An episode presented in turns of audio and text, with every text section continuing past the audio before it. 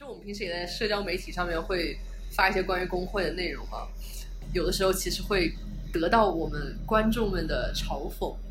呃，大家可能把对于工会的嘲讽转嫁到了我们的身上，因为觉得哎呀，工会真的是真是没啥作用呀。我们也知道，其实很多中国的工会人，他们才是这个中国摸鱼界的高人。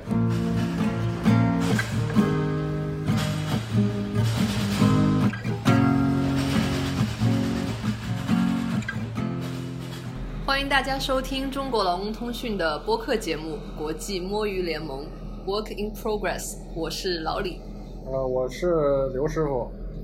刘师傅，那我们今天呢，想到一个话题，就是大家也知道，中国劳工通讯其实是经常关注的一个话题，就是工会，它也是我们网站上的一个很大的一个板块了。但是我我觉得，其实很多读者是不太清楚工会的人每天到底具体的工作是一些什么，所以我们今天可以主要来说一下，具体在安全生产啊或者一些工人相关的事项上，工会的工作人员他们到底干了些啥。嗯，对，其实有的时候我们打电话过去，也觉得工会的人自己也不知道自己应该忙些什么，也不知道自己应该做什么样的责任，所以呢，我们这次呢就找到两个比较有意思的案例呢，给大家分享一下。呃，究竟工会接到我们的这个电话的状况是怎么样的？他们究竟有没有在这个一些安全生产的事情上呢有一些作为？那甚至于呢，当事件出了之后呢，他们又怎么样的去应对这些事情？那第一个我们可以来说一下的，应该是背景，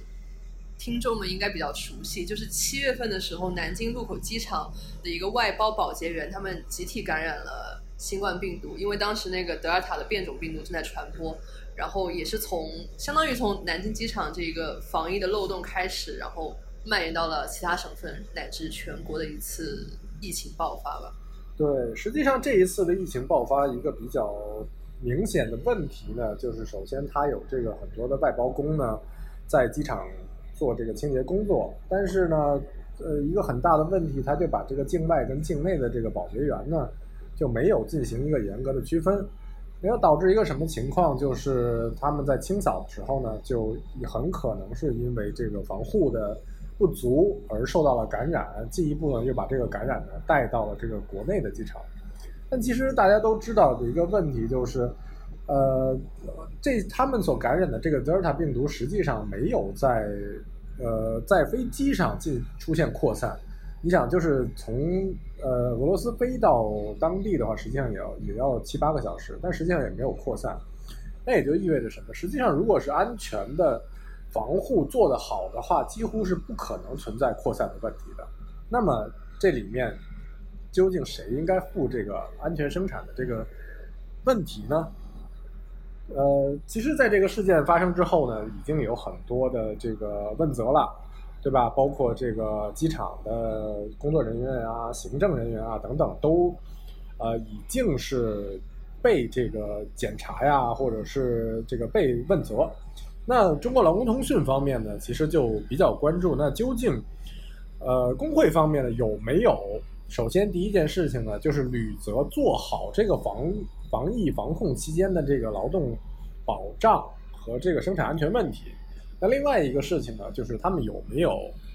在之后同样被问责呢？嗯，实际上我们也看到啊，就是其实工会经常会发一些这个自我宣传的这个文章呢，就在这个自己的网站上。所以呢，他们做什么呢？其实也逃不逃不掉呃外界的这个这个这个这个这个关注的。所以啊，他们也说哦，原来啊，这个机场的这个啊工会，他也去过调研，但调研的是什么呢？这个机场的职工食堂。啊，这个工会主席呢，他就说，这个东部机场的这个工会主席赵成华先生呢，他就说，啊，走访了职工食堂，并现场了解了职工对食堂是否满意，啊，提出要提高职工的满意度，把党组织的温暖送到每一位职工的心坎上，啊，但是很多时候你就会觉得，那究竟工会在干什么？就好像之前习近平在讲的这工会的这个这个几大问题，对吧？福利化啊，贵族化这些事情，实际上还是跟现在这个我们看到东部机场这个主席做的事情是一样的嘛，对吧？你就是好像工会就做一做这个大家福利啊，吃好饭。过了年了，发点油盐酱醋，这就是工会要完成的事情嘛？那很明显不是这样嘛，对不对？那更主要。这次的这次的调研其实蛮符合我觉得普罗大众对工会那种刻板印象，就夏天送西瓜，冬天送大米，对，都是一个嗯，你不能说他没有送温暖吧？他确实可能还是送了点温暖，但是是不是送到心坎上，是不是工人最需要的，这就很不好说了。对对，这个就是你究竟工会的主职是什么，对吧？你主要的问题，你要做的第一件事情，就是做好安全生产的监督工作，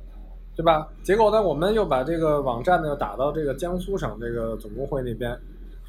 然后呢，他们之前在做什么呢？六月十八号，啊，也是看他们自己的宣传呀。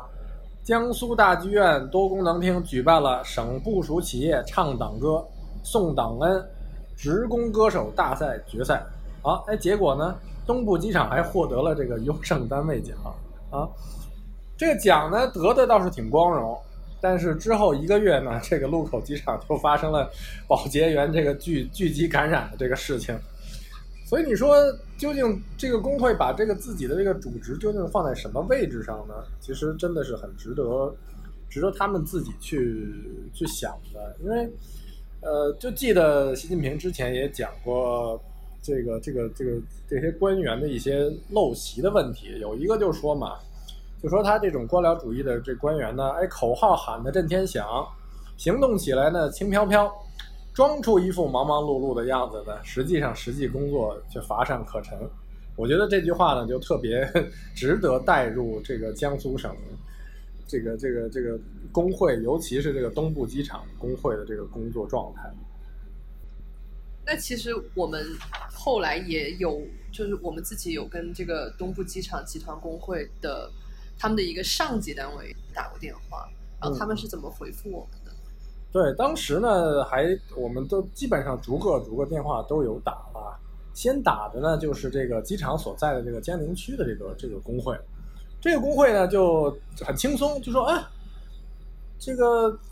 这是这个机场在我们这儿啊，但是问题呢都出在行政上面啊，啊，跟我们没有什么关系啊。”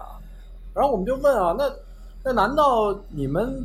不需要问责吗？对吧？因为安全生产法给你这样的监督权利和监督责任了，那你工会不应该你没有履行完这个责任，你不需要问责吗？然后他们说：“哎。”这个我们没有问题啊，我们我们有什么要问责的呢？哈哈哈啊，笑得很笑得很轻松啊。那好吧，那没有你们问责的事事情，那我们就再往上打嘛，对吧？就是这个这个东部机场集团工会这个上级单位啊，也是问了同样的问题。这个究竟这个防疫的问题跟工会的工作有没有关系？那他们就说呢，这个防疫啊，纯粹是行政事务啊，跟我们有什么关系啊？对吧？然后我们就要问呢，对吧？这个安全生产法给你这个，呃，对企业进行这个安全监督的这个权利和义务，对不对？你做不到的话，你难道不需要问责吗？哎，结果呢，那个工作人员倒还挺轻松的，说，哎，问责怎么会是到工会呢？对吧？这个主要是行政管理上的事情吧，这个跟工会没有直接关系的，对吧？不会不会追责追到我们这儿的，对吧？哎，结果他还挺挺开心的，觉得这个事情还事不关己。但结果，这个这个最后这个问题就是呢，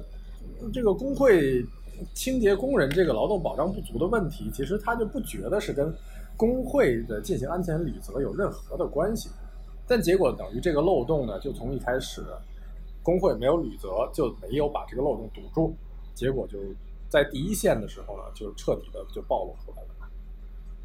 嗯，我觉得可以说是他们平时的日常工作根本也没有考虑这部分的外包工人了。当然，也有很多本身属于工会的安全生产等等方面的责任也没有履行了。于是，在发生了一些事故啊事件之后，他们自自然然也觉得，那事后追责同样是。干我何事呢？然后也就像跟我们打哈哈一样，也就过去了。在听到我们电话的时候，对，尤其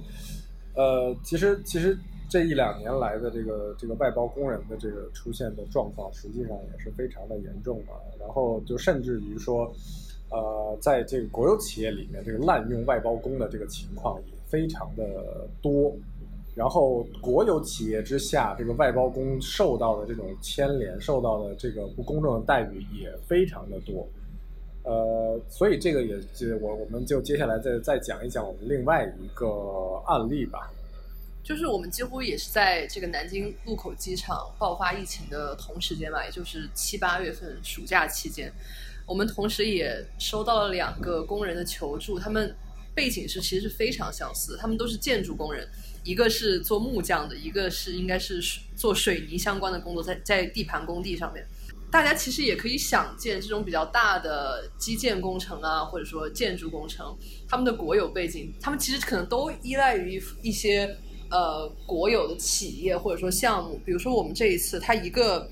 它一个是那个棚户改造，这个也应该是中国这十几年来非常大的一个民生项目。另外一个企业呢，它其实也是幺零七国道上的一个新建的一个项目，它还是那个月全国中标这个金额最大的是三十八点四六亿。但是在这样一个大型的国有背景的一些项目中，我们还是可以看到层层分包。然后据工人他自己反映的情况，基本上是往他自己这个情况就是往下再分一次，每平米的他做的这个单价就又又往下降了百分之十五。然后你要想一层一层这样分包，其实最后一个个体工人他拿到手上的钱，应该已经比第一层承包的钱，已经不知道是少了，可能我觉得得少个三分之一到一半是肯定有的。所以，所以从这个事情你也可以看到啊，就这两个工程，一个是棚户区改造，一个是这个国道幺零七。国道，对他们两个其实你想想，其实都应该是在这个呃中国。对于扶贫的这个计划之中非常重要的一些基础建基基础设施的建设工程，但结果呢，你最后所看到的东西呢，就是虽然它本身要为了扶贫所做的这个工程之内的这个事情，却出现了大量的分包、大量的克扣、克扣的这种 令工人贫困的，或者说令工人深陷其中的。问题其实讲来也是蛮反讽的这种感觉哈。对，其实就像你说，它有一个涉及到非常跟扶贫非常有关系。但比如说我们这个阳性的这位工人，他干下来就被欠了六万多块钱，完全是一笔真的绝对不小的一笔工钱。但他但他就因为上层都告诉他说，是因为政府没有拨项目款，所以无法支付工资。然后包工头，他的上一级包工头以及包工头的再上一级包工头，一层一层，没有办法，没有办法把这个钱落实下来。每年都是国务院说：“哎呀，这个冬季攻坚战呀，讨薪攻坚战啊，节前讨薪攻坚战。”第一件事情，或者说最后一个能守住的，说就是说要让这个国有企业的这个员工能准时。准点的在节前拿到工资啊，那结果这个情况就是你这么多的国有企业的外包工，还仍然拿不到工资，仍然被欠薪，甚至说你欠薪就会出现返贫的这个情况。对，其实我们这一次就在夏天看到了很多，也属于农民工讨薪的一个比较重，除了过年过节之外比较重要的一个节点，就是小孩子开学之前，然后很多农民工也会在求助里面说，因为。因为小孩子要交学费，可能不止一个小孩子，然后真的他的生活现在真实的有困难。但我们也可以看到，我们在这一次联系到了一个呃，这个贵州省的这个建筑工人，他其实就除了单纯的在网上发一个帖之外，我们也也可以看到，他其实自己是做了非常非常多就自行来维权的一些尝试的。他首先是向呃贵州省盘州市，就是他务工的这个地方的人民法院提了民事诉讼。也就是把他的这个劳动合同纠纷，希望能够通过法律途径来解决。但是法院是以不属于人民法院管辖为由，然后就两次打电话给他要撤诉。这个判决书是在裁判文书网上可以看到的。当然，也确实他应该先通过一个劳动仲裁，这个也确实是呃工人自己在法律程序上他不够熟悉，然后以至于稍稍走了一些弯路。但是就在这个工人，他随后真的就依算是依照法律程序吧，他真的去劳动仲裁了，去盘州市的劳动仲裁。但仲裁委就说他无法找到这个上级包工头，就是他想要钱的这个，他想去讨钱的这个人，说没有办法找到这个人，然后就不给他办这个案子。最后没办法，他就开始在网上发帖，然后去这个盘州市政府的那个市长信箱留言，然后希望能够得到回复。但是我们在介入这个案子的时候去看的时候，他并没有得到市长信箱的什么回复。对，有的时候中国劳工通讯，呃，因为太关注工会嘛，有的时候经常会问这个问工人说：“哎，那你绕了这么一大圈，你有没有试过找工会啊？”那基本上大部分收到的回复呢，就是啊，工会，什么工会？就首先第一件事情就是你工会根本就不知道工人在哪儿，工人也找不到工会。这个还是还说什么娘家，娘家离得可能就太远，对吧？那可能甚至于呢，知道工会，哎，工会有什么用啊，对吧？工会能帮我们干什么？但是，呃，所以有的时候我们也会这个请工人去尝试联系工会，或者说呢，我们自己呢去给工会打电话呢，做一个小小的牵线，让这个工会了解到，哎，其实还有目前这种状况的工人求助，你们能不能帮帮忙？结果我们呢，有的时候还真的是能获得一些比较正面的反馈。对我们这一次，其实这个贵州省啊盘州市这个阳性工人，我们就也是相当于帮他去跟工会之间牵尝试着去牵牵线嘛。我们先就想，那他所在这个地方是盘州市嘛，我们就先去找他这个属地的工会，盘州市的工会。但是呢，我们找到了电话，虽然找的比较辛苦啊，但打了好几次都都没人听，我们就想那就找这个盘州市工会的上级吧，我们就找到上一级，就是六盘水市的一个工会。结果我们也不知道是遇到了这个是遇到了好心人还是工作认真的同志啊，我们就跟他说了一下这个工人的情况，然后希望他能够介入，但是我们也承认，就是这个维权他他可能确实是有一些困难，一个是当事人他没有签订劳动合同。虽然这个这是一个建筑工地上普遍的情况，但我们也但是确实没有合同的话，这个劳动关系啊或者调查起来是会增加很多麻烦。然后第二个就是这个工人他确实属按照这个工会工作的一个属地原则，他也确实应该属于盘州市的工会来管。六盘水的工会接到这个电话，他可能介入上也确实有另外的一些障碍，但是就在我们这个哎好劝歹劝好说歹说这过程中啊。这个听电话这个小肖，他就突然转变了态度，他就说：“哎呀，行吧，如果我直接去跟工人联络，我中间牵个线方便点的话，那就不用麻烦工人他自己去找工会了，我就帮忙就转介一下，跟他联系一下。然后这个也真的是让我们就中国劳动通讯看到非常非常欣喜，然后也觉得值得表扬的一个，就真的是在我们打电话那个当天，这个六盘水市工会的这个小肖。”他就应该是跟他的下他的下一级工会，也就盘州市工会，他真的有致电啊，或者怎么样，至少联络上了。然后盘州市工会呢，也真的跟这个工人加上了微信，工人也在微信上把欠薪的一些材料证据都微信给了盘州市的工会。虽然我们暂时没有看到这个欠薪的案件，有真的工人最后拿拿到钱，但我们至少觉得这个第一步工会是迈出来了，不管是上下级工会之间的。呃，这样一个通气啊，还是真的属地的工会，他愿意去给工人打电话，加工人微信，去了解工人的情况，看看能不能帮帮手。对，就是有的时候，你看我们作为外人，或者说甚至于这个工人本身他自己的这个识字能力已经不强了，你还让他千方百计的去找这个属地工会的电话，好不容易找到这个电话呢，又打不通，打了多少遍也打不通。哎，结果呢？其实，这个再往上一级工会的电话打过去呢，上一级工会反而能找到这个属地工会，其实还很简单，对吧？好像上级工会说：“哎，好吧，如果这样方便一点的话，我就替你们联系，对吧？”其实这一句话如果方便一点，其实它真的不是仅仅给这些维需要维护权益的工人方便一点点而已，还真的是做了很大很大的一个方便。所以，其实状况就是在于，那究竟是我们。工人如何去在遭遇问题的时候去找到工会，而工会是不是有真的切实的在增加他呃需要呃加入工会的会员，有没有去主动联系会员呢？那其实这个是工会长时间以来，工会改革长时间以来一直需要去做的事情，就好像啊、之前说啊，那其实呃这个这个呃地盘工人。他可能干个半年他就走了，对不对？你怎么可能要求地盘工人主动的去工会去去申请加入呢？那你工会本身就难道不能够去尝试一下下到地盘、下到田间地头去找那些正在工工作的工人，去主动邀请他们加入工会吗？难道这样不是工会改革里面你可以做到的更主动要求邀请工人进入工会的一种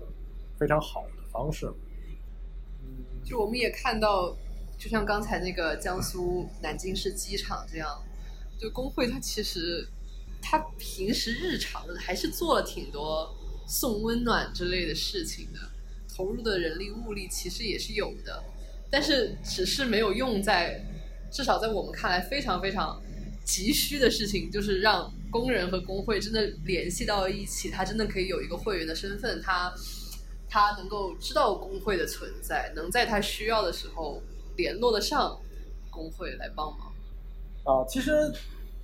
今天我们所讲的工会的东西呢，在平时的这个摸鱼联盟的这个 podcast 里边不是很多提及，但是我们也知道，其实很多中国的工会人，他们才是这个中国摸鱼界的高人。啊，但是我们要做的呢，其实就是让这个他们少摸一些鱼，多做一些这个自己应该做的实事儿才是比较重要的。就我们平时也在社交媒体上面会发一些关于工会的内容哈，有的时候其实会得到我们观众们的嘲讽，呃，大家可能把对于工会的嘲讽转嫁到了我们的身上，因为大家存在一定的。某种程度上，当然也是刻板印象或者偏见啊，觉得哎呀，工会真的是 真是没啥作用呀。然后我们也希望能通过我们这个工会改革的这个观察以及建议的工作，能让他们少摸一点鱼，然后真的能够帮到工人。对，有的时候哪怕可能就是一点点的他们的进步，或者说他们的主动。工作的这种能动性的增强，其实对我们来说都是一个蛮值得欣喜的地方吧。所以也不要说一上来就给他们一棍子打死，总还是真正有这个关心工人状况的这个工会职工的这个存在。对，我们也希望，好像这一次这个六盘水工会小肖这样的